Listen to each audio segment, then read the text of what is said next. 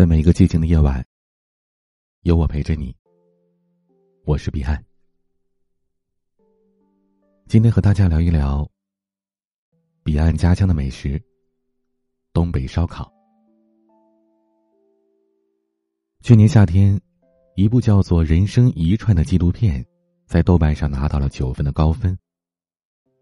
小成本的制作，却勾出了成千上万中国人的馋虫和眼泪。而与他相比，之前完全照仿日本原版翻拍的中国版《深夜食堂》是铩羽而归。对于喜欢烟火气的中国人来说，精雕细琢的食物尚不足以消解掉生活当中带给他们的疲惫。只有深夜时街头巷尾吵闹喧腾的烧烤摊，再配上两瓶冰啤酒，才能够。真正抚慰一个个无处安放的魂灵。有人整理出《人生一串》里拍摄过的烧烤店，发现东北三省被安排的齐齐整整。在由炭火和铁签锤炼而成的铁王冠上，东三省是傲立其上的三颗明珠。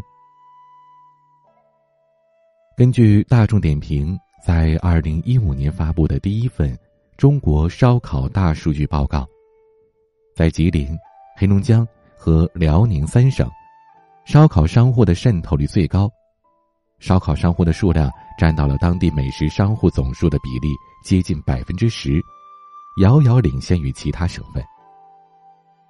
平均每十家餐馆里就有一家烧烤店，可以说除了山海关。就没有我们老铁不能烤的东西。撸串，简简单单的两个字，就让大口喝酒、大口吃肉的豪迈劲儿跃然纸上。对于东北人来说，撸串不只是一顿寻常的夜宵。那些在烟熏火燎里的欢笑和泪水，已经成为了东北人生活中神圣、不可分割的一部分。重工业看烧烤，轻工业看直播。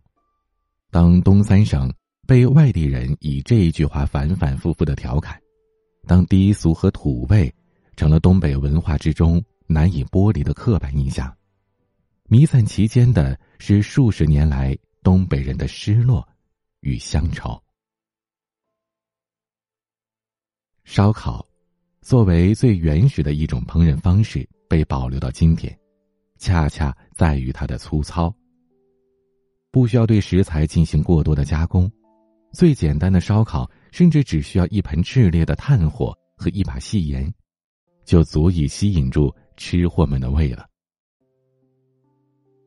粗犷的烧烤碰上豪爽的东北人，不同于南方烧烤的精细和繁复，烧烤所携带的原始基因。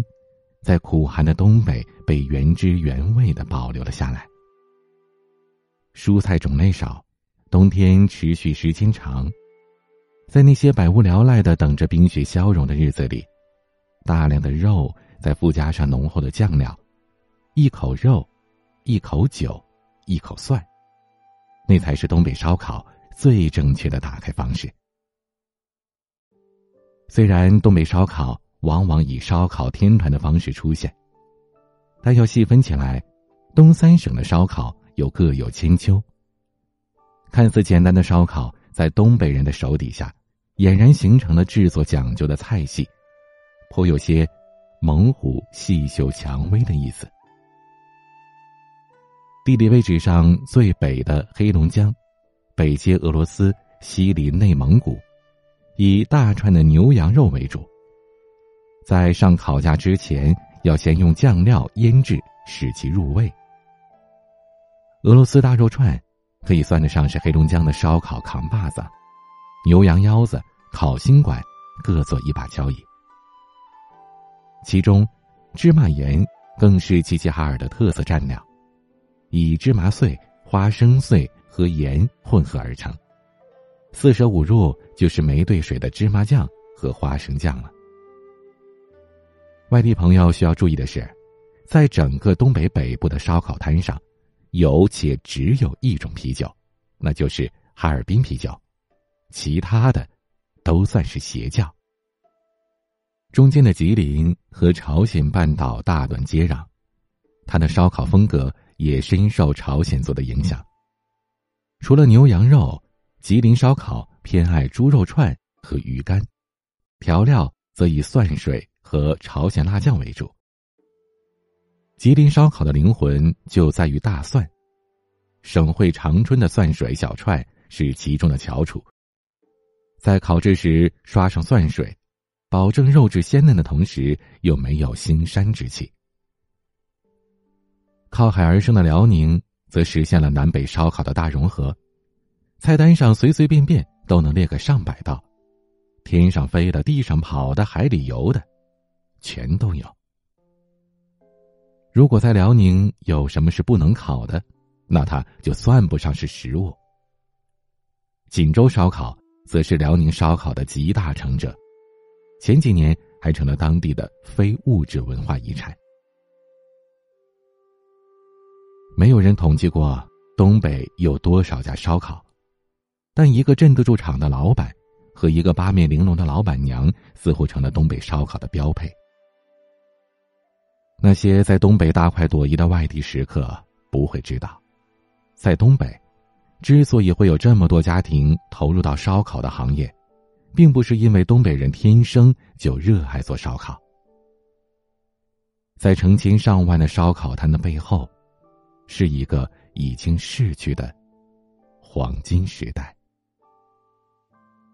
比如上面说到的锦州烧烤，喜欢用自行车辐条当签子时，在锦州，烧烤建成规模是在上世纪八九十年代，那时候。刚好碰上很多自行车厂都倒闭了，大量的铝铁车条被废弃。烧烤店就用低价购入这些车条，消毒加工，做成烧烤的签子。和竹签子比起来，辐条的价格低，而且因为导热性能好，肉熟得更快，味道也更好。这种车条串就成为了锦州烧烤的特色。与其说是东北人选择了烧烤，不如说是烧烤兜住了无数正在下坠的东北人。与其他餐饮业态相比，经营一间烧烤店，尤其是烤串店的难度并不大。对于后厨的依赖性比较小，厨师的技术容易培训，丰俭由人，一只火炉就可以撑起一个街边小摊。资金充足的话，也可以升级做成连锁品牌。在烧烤摊上，那些因为下岗而无所事事的人，也可以将无处发泄的精力和忧郁，在一口酒、一口肉里好言相劝，慢慢抚平。无论是在互联网上的直播，还是线下的烧烤店、饺子店，人们猛然间发现，东北人。已经不知不觉的占领了全国各地。温暖湿润的南方，更成为了无数老铁醉生梦死的温柔乡。尽管许多人并不喜欢东北文化，但东北文化仍然凭借着它的爽朗、幽默、世俗，迅速改造着中国的文化景观。对于安土重迁的中国人来说，远行只是为了更好的回来，而像东北三省这样大批量的人口外迁，实在是无奈之举。尽管从春晚的小品开始，东北慢慢的成为了又土又好笑的代言词，但曾经的东北却是中国最早完成城市化的地区。在上个世纪的九十年代初。东北三省的城镇化率已经超过了百分之五十，被称为“共和国的长子”。作家贾行家曾经在一次演讲当中回忆了东北玫瑰色的往事。他说：“厂里有一种水龙头，每天到了下午的一个时间，里面就会哗啦啦的流出来橘子汽水，全场的人都可以拿着桶去捡。我当时觉得。”这就是一个魔幻现实主义小说里的场景啊！但对于他们来说，都是真实的。东北地区是中国少有的以工业厂区推进城市的样本。大量的巨型国企盘踞在东三省之上，独立的医院、学校，独立的广播系统，一个个厂区宛如一个个独立运行的王国。只可惜，随着九十年代的到来，原本打算好在工厂里消磨掉一辈子的东北人，一夜之间无所依傍。当一个哈尔滨人。在一九九九年的春晚上，念出了那句：“咱工人要替国家想，我不下岗谁下岗？”的时候，其中的辛酸，又有谁知呢？徘徊在海南岛的东北人越来越多，反倒是人们瞧不上眼的烧烤摊和直播，撑起了一个又一个东北家庭。近些年，东北文学也是异军突起。双雪涛、贾行家、班宇。虽然关于旧时代的阴影仍然在他们的文本里萦绕不去，但东北人骨子里的幽默感，却使得再大的苦难也能在他们的笔下，化为轻描淡写的笑料。或许，一些人终于想明白了。往日已经一去不复还。再好的机器也会有生锈的一天。烧烤摊酒杯碰撞，人声喧嚣。生活总在热热闹闹的流动着，无非是在烟熏火燎里，偶尔还夹杂着几声咳嗽，几滴眼泪。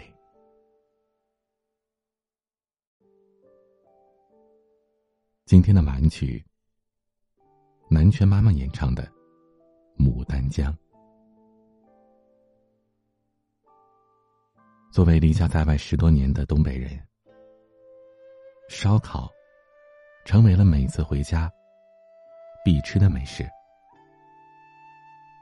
哪怕吃不了几口，也要尝一尝那家乡的味道。